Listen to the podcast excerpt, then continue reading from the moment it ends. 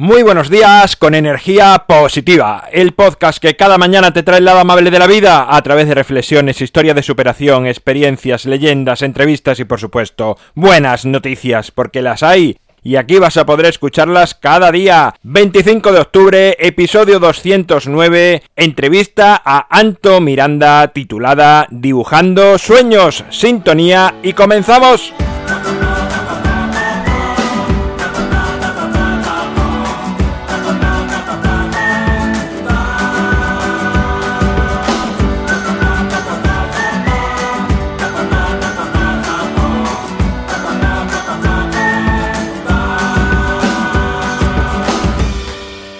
Muy buenos días en este jueves, otra semana que está a punto de finalizar. Hoy entrevisto a un gran dibujante con el que me topé a través de uno de sus geniales dibujos en redes sociales. No soy ningún entendido en dibujo, y el hecho de que sus obras me hayan transmitido tanto de una manera tan sencilla y profunda, me dicen que sus creaciones son verdaderamente buenas y casi diría que son hasta sanadoras por el contenido y por el mensaje que transmiten y de qué manera llegan. Él es Anto Miranda y ya está al otro lado. Muy buenos días, Anto. Hola Álvaro, ¿qué tal? Oye, gracias por toda la intro que me has dado. Nada, un placer. bueno.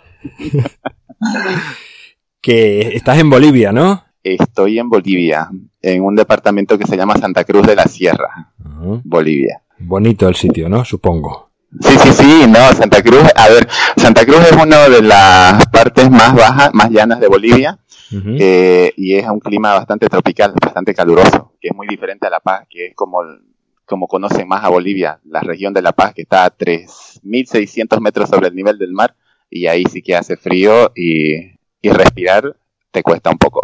Ya, he escuchado a gente que, dice eso. sí, eso es cierto. Pero en Santa Cruz se la pasa muy bien. Bueno, pues te voy a hacer unas preguntitas que te he preparado aquí. La primera es, ¿qué beneficio nos aporta dibujar eh, a nivel emocional e intelectual? Bueno, a nivel emocional e intelectual. Mira, yo soy de las personas que se deja llevar más por las emociones. Yo, si no lo siento, no lo dibujo directamente tengo una frase que siempre manejo que está un poco robada de la Biblia, o no sé de dónde, pero yo digo, por mis dibujos me conocerán, ¿no? Entonces, entonces, quien quiera conocerme, que vea mis dibujos. Y es por eso mismo, porque yo me dejo llevar por las emociones. Generalmente cuando, cuando me ha sucedido algo que tenga que ver con, con alegrías, con tristeza o con, con lo que sea, es donde, es donde me dejo fluir, porque es una forma de, de desahogo que tengo, ¿no? Entonces todas las cosas que dibujo, pues siempre, siempre van a ser tiradas por emociones que, que he tenido de una forma emocional e intelectual. No sé si tan intelectual puede hacer eso. Creo que después de dejarme llevar por la emoción es donde entra la parte de la intelectualidad, ¿no? Porque tenés que buscar la manera en cómo conceptualizar lo que estás sintiendo, ¿no? Pero la primera parte, la que me lleva más a hacer lo que hago y lo que me hace apasionar es eso, la, emoción. Yo tengo que sentir lo que hago y creo que esa es una de las maneras, es una de las características propias de los artistas, ¿no? Que si no lo sentimos, no lo hacemos. ¿Y se pueden dibujar las emociones y sentimientos cuando haces una caricatura? Claro que sí, y yo creo que, que esa es una de las expresiones propias de cada ser humano, ¿no? Cada ser humano tiene una forma diferente de expresar las emociones yo las expreso con el dibujo.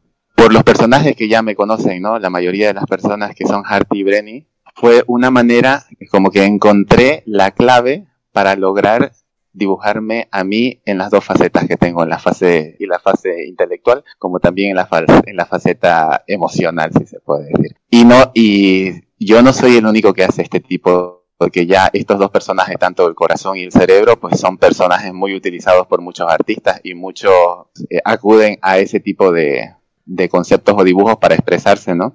Pero yo no me di cuenta de eso. Simplemente el encontrar a estos personajes me ayudó a determinar mejor y a, y a guiarme mejor, ¿no? Cómo, cómo me puedo expresar de esta manera. Pero sí, se pueden dibujar las emociones, incluso cuando pasé clases de dibujo artístico, igual mediante líneas lo podés lograr, ¿no? Entonces, los mismos trazos son aquellos que te dicen cómo te estás sintiendo. yo me doy cuenta cuando dibujo con trazos rectos es que, es que no lo estoy sintiendo. Si te das cuenta y observas mis dibujos, mis dibujos generalmente no tienen tantos trazos rectos, son trazos curvos, son líneas onduladas y es porque en la mayoría de los casos pues yo me considero una persona con armonía, si se puede decir, ¿no? Que trato de que mi vida esté en armonía, si se puede decir. No soy tan brusco a la manera de hablar, y porque me encanta encontrar un equilibrio entre las cosas y entre lo que siento. Sí, sí. Sí, sí, sí. Y mm, bueno, leí un poco sobre tu biografía, ¿no? Diste ahí y al final seguiste tu pasión, ¿no? Y por eso quería preguntarte cómo de importante crees que es seguir nuestra pasión a nivel profesional para, para cualquier persona. Al final, si no seguís tu pasión, pues no sé qué, para qué vivís, a eso es a lo que vamos ya se nos fue la vida si no seguimos lo que queremos, lo que amamos, ¿no? Desde ya te digo, yo estudié comunicación social, fue una, es una carrera que me encantó, pero yo sabía desde un comienzo de que no iba a ser comunicador, pero me sirvió de base. Este, yo lo que creo en, en la vida es de que si uno tiene bien claro su objetivo, su pasión, cualquier camino que sigas te va a llevar a ello y lo vas a saber utilizar como base para mejorar aquello en lo que te gusta y en lo que te vas definiendo. Entonces, yo, por cada camino que seguí, nunca sentí de que me iba alejando de lo que quería hacer. Es más, siempre lo tomaba por el lado de que esto me va a ayudar a fortalecer aquello que me gusta tanto. Entonces, siempre lo he tomado desde ese punto de vista. Y siempre he seguido mi pasión. Entonces, mi pasión siempre fue dibujar. Claro que como artista se nos vuelve muy rutinario hacer lo mismo, porque yo soy actor, también soy músico, pero la pasión que más me puede es dibujar. Y si lo dejo de hacer, creo que ya me muero, ¿no? no, pues es que la otra vez me preguntaron, te lo digo, la otra vez me preguntaron, Antonio, me dice, a ver, te pongo un ejemplo. Si a vos, en este momento, te borran todos tus archivos, te borran todos tus dibujos, te borran todo, te quedaste sin nada de lo que habías creado, no tenés historia. Te, ¿Qué harías? Y pues yo le dije, pues eso no significa nada, seguiría viviendo porque no me ha quitado las manos, puedo seguir dibujando, cosa grave fuera de que me quiten las manos y mi lápiz y mi borrador, digamos, y mi papel. Entonces, a eso es a lo que voy. Sí, pero la, la, creatividad eso la tienes dentro y de alguna manera seguirías expresando creatividad, vamos. Exactamente, ¿no? de alguna manera lo haríamos. Y si pudieses cambiar el mundo dibujándolo para que después eso se hiciese realidad, ¿qué colores y elementos elegirías? Mira, me gustan mucho los azules. Es más, yo haría un mundo demasiado azul. Me gustan los azules, me gustan los verdes. No, y si me das la forma del mundo, pues seguiría siendo redondo, porque me gusta, me gusta, ya te he dicho, las formas onduladas y todo eso. Seguiría siendo redondo, nada más que quitaría, que lo haría entre verdes y azules. Los marrones no me gustan tanto, la verdad. No me gustan mucho los marrones, pero el, mi color favorito es el verde, pero no lo uso. Mi color favorito, si me das a elegir, me encanta el verde, pero para usar prefiero el azul, ¿no? Entonces, me gustan las cosas que lleven esos dos colores, porque el azul para mí es un signo de calma. Creo que los azules te relajan. Y no soy una persona violenta. Me encanta el hablar, el dialogar, el discutir, ¿no? Si se puede decir, pero sin llegar a, elevar la voz, sin llegar a utilizar la violencia. Entonces, creo que el azul puede colaborar demasiado en eso. Y por otro lado, me encanta el verde porque el verde es naturaleza y es vida.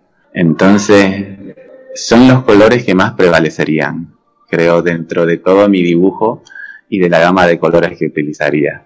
El negro solamente lo usaría para definir cosas. Esto es así y esto es así, ¿no? Pero estaría dentro de esas gamas. Un mundo armonioso y pacífico, ¿no? Por lo que veo. sí, ya ves cómo soy. Pero bueno, sería bueno para todos, ¿eh?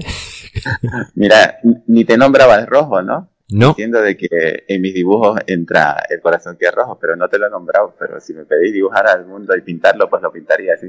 ¿Y cómo se te ocurren los personajes de Harty y Brenny? ¿Cuál es tu objetivo de esta genial creación? A ver, aquí tengo que hablar un poquito de mí, porque ya te he dicho, ¿no? Por mis dibujos me conocerán. Yo eh, tuve una crisis, una crisis muy fuerte cuando me separé, en realidad. Entonces necesitaba una manera de dejarme fluir, ¿no? Antes de que me haya separado mis dibujos, en realidad no aparecía Harting, no aparecía Brenny, sino aparecía mi alter ego, mi dibujito de Anto que yo hacía y aparecía mi pareja en ese momento. ¿no? Entonces te das cuenta de que dibujándote a ti y a tu pareja en situaciones, en un montón de situaciones, que desde ahí fue donde empezó la vida misma, en la vida de enamorado. Pero desde el momento en que me separé fue como que me quiten a la otra parte, ¿no? Entonces hubo un tiempo en que seguía tratando de dibujar a la persona que me acompañaba en ese momento. Pero como te dije, yo si no lo siento, no lo voy a dibujar. Y de poco a poco como que no fui sintiendo esa presencia, entonces se tuvo que ir yendo. Y por otro lado, pues empecé a sentir una frustración y tuve una especie de depresión, ¿no? Porque por el mismo dolor que sentí por dentro y necesitaba dejarme fluir. Y fue donde apareció Harty, que fue el corazón. Fue donde apareció él que empezó a dialogar conmigo.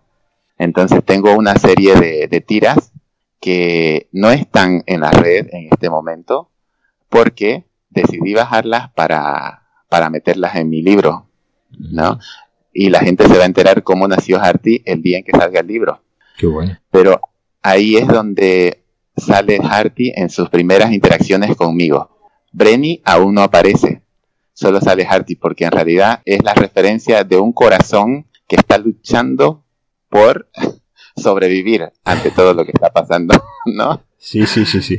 Entonces es una especie de diálogo que existe entre él y yo. Después hay otra fase cuando ya vas pasando esa fase, te puedes, esa fase de luto y de depre, donde ya te vas poniendo de pie y donde el corazón se, se vuelve un poquito más, más duro, si se puede decir, como que más reacio a las relaciones, ¿no? Por, por el miedo a lo que pueda suceder. Entonces ahí es donde surge Harty, porque te vuelves un poco más cerebral, pensás las cosas antes de hacerlas, cuando vas a conocer a alguien, no te tiras al precipicio a la primera, sino que tu cerebro te hace recuerdo de todo lo que pasó, entonces pensar, y ahí es donde va apareciendo Brenny. Entonces, así fue donde fueron apareciendo estos dos personajes, y hasta que, hasta que fueron fluyendo entre los dos. Sí, sí, qué, historia tan bonita, ¿verdad? No, no me imaginaba que fuese así. pues sí, fue la manera como nacieron y cómo fueron fluyendo. Y me encantó porque esa es una de, las cosas a las que estamos los artistas llamados, digamos, eh, a ver, ¿qué te puedo, no sé cómo decírtelo esto. Siempre queremos alcanzar eso, la conexión con las personas, con, siempre queremos expresar algo, pero buscamos de que esa expresión sea entendida por los demás. La gente no sabía por lo que yo estaba pasando pero la gente se sentía conectada. Y cuando empezó a aparecer Harty, fue donde más conexión tuve con las personas. Fue donde los fans empezaron a subir. ¿Te das cuenta? Sí, sí, sí. Entonces, yo dije, esto tengo que aprovechar todo lo que me está pasando y utilizarlo a mi favor. Claro, ¿no? como dicen, ¿no? Muchas veces fluir. detrás, que digo que como dicen muchas veces, ¿no? Que detrás de algo malo viene alguna experiencia buena, ¿no? Es que yo siempre lo creo eso, entonces nunca me he dado al muere, así por así. Yo siempre pienso de que esto me está sucediendo para que haya algo bueno, para sacarle provecho. Ahora no lo estoy entendiendo, pero lo voy a entender después. Y ahora lo voy entendiendo con más. Ahora lo entiendo, ¿me entiendes? Valga la redundancia. Sí, sí, sí, sí. Y por último, dinos dónde pueden seguirte o contactarte las personas interesadas en saber más sobre ti. A mí me pueden seguir por Instagram, Estoy con mi cuenta que es Anto Adams. También me pueden seguir por Facebook como Anto Miranda. Y en YouTube estoy también me pueden buscar como Anto Miranda, que subo algunos videos. Pero si me quieren contactar a la primera es o en Facebook o en Instagram. O en Twitter, igual también que cuando posteo en Instagram ya se me baja a Twitter. Yo de todas maneras en las notas del programa dejo todos los enlaces para que quien quiera directamente con un clic vaya a verte en cualquiera de esas redes sociales. Exactamente. Y trato de estar conectado siempre con mi, con la gente que me sigue. Doy fe, ¿eh? doy fe, además que responde súper rápido. Así que nada, Anto, pues muchísimas gracias por tu tiempo y por compartir todas estas cosas tan bonitas con, con todos los oyentes. Oye, gracias a vos Álvaro y un saludo para toda la gente que te escucha. Me encanta, me gusta, me gusta mucho esto. Pues nada, un abrazo grande. Bueno, un abrazo Álvaro. Adiós, adiós. Bueno, ¿qué te ha parecido esta entrevista con Anto? A mí, sinceramente, me ha parecido muy bonita porque la manera en que ha dado a conocer todo ese mundo interior que hay detrás de esos dibujos, eh, por esa intencionalidad de crear un mundo más armonioso y pacífico, al igual que por esa invitación a que sigamos el camino de nuestra pasión. Os invito de verdad a buscarle en redes sociales y ver sus dibujos, que por cierto, fuera de micrófonos me dijo después que en latostadora.com podéis encontrar alguna de sus creaciones en camisetas por si os gusta mucho y queréis comprarla. Antes de poner fin al programa de hoy, quiero anunciarte una novedad, noticia bastante sorprendente que el otro día te dejé así un poco entrever, pero ya está confirmado. A partir del próximo lunes 29 de octubre, Energía Positiva se emitirá también en radio y será en Radio Vallecas de Madrid. Estoy muy agradecido a esta emisora y especialmente a Valeria Surchis que se interesó en incluir este espacio dentro de su programación. Se emitirá cada día a las 8 y cuarto de la mañana, así que sabes que si estás en Madrid puedes escucharnos ya también a través de la radio en el 107.5 FM y también emiten online en radiovallecas.org para todo el mundo. Así que bueno, dicho esto, te recuerdo el libro Ni un minuto más, lo tienes a un solo clic en las notas del programa. En mi página web alvaroroa.es puedes encontrarme, contactarme, ver mucho más sobre mí. Ya tenemos talleres que hemos lanzado hace nada. Taller de la felicidad tanto en Badajoz como en Sevilla. Échale un vistazo y si estás cerca te animo a apuntarte. Gracias por seguir al otro lado, por escucharme, por compartir, por hablar a más personas de energía positiva, por suscribirte a cualquiera de las plataformas por las que me escuches, en definitiva, por hacer que la familia de energía positiva siga creciendo cada día. Nos encontramos mañana viernes, ya sabes que los viernes venimos cargados de buenas noticias y será a partir de las 7 de la mañana. Y como siempre, ya sabes, disfruta, sé amable con los demás y sonríe. ¡Feliz jueves!